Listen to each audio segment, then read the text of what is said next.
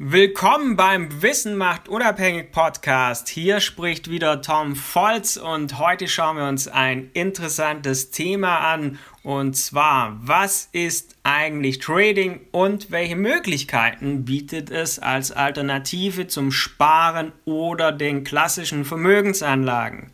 Denn in Zeiten von niedrigen Zinsen, wo das Geld auf dem Sparkonto keine Gewinne mehr abwirft, kommen immer mehr Menschen ins Nachdenken.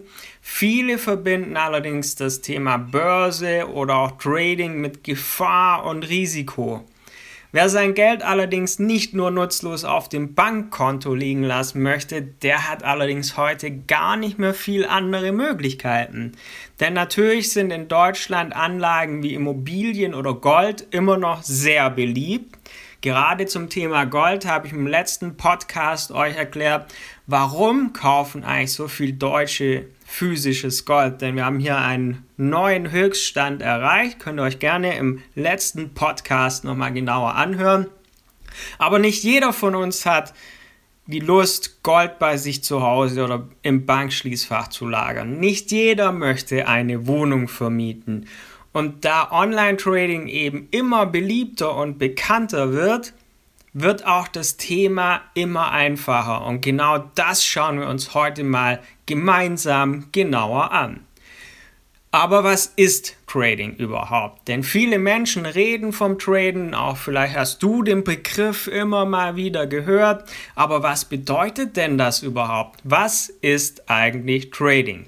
Das Wort heißt übersetzt nichts anderes als Handeln. Und beim Forex Trading versucht man durch die permanenten Kursschwankungen der Währungen wie Euro oder dem Dollar zu profitieren und daraus Gewinne zu generieren. Vereinfacht gesagt, man kauft zu einem passenden Zeitpunkt eine Währung und verkauft diese anschließend wieder. Und aus dem veränderten Währungskurs in dieser Zwischenzeit entsteht im Idealfall ein Gewinn, denn die Währungen sind in permanenter Bewegung, das heißt, die Kurse ändern sich auch permanent. Kann denn jetzt jeder einfach so traden oder ist das nicht nur was für Banken?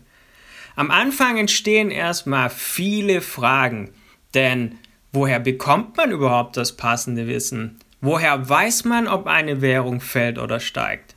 Wie viel Kapital brauche ich eigentlich zum Handeln? Die Märkte reagieren nicht zufällig, sondern orientieren sich an einer Vielzahl an Parametern. Wichtig ist es, dass man sich erstmal ein Grundverständnis für die Finanzmärkte holt damit man versteht, warum und wann die Währungskurse sich verändern.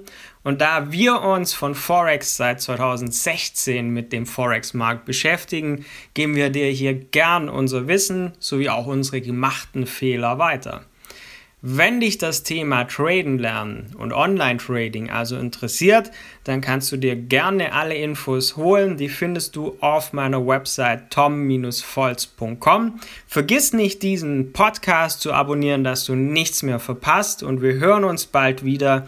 Bis dann, dein Tom Volz.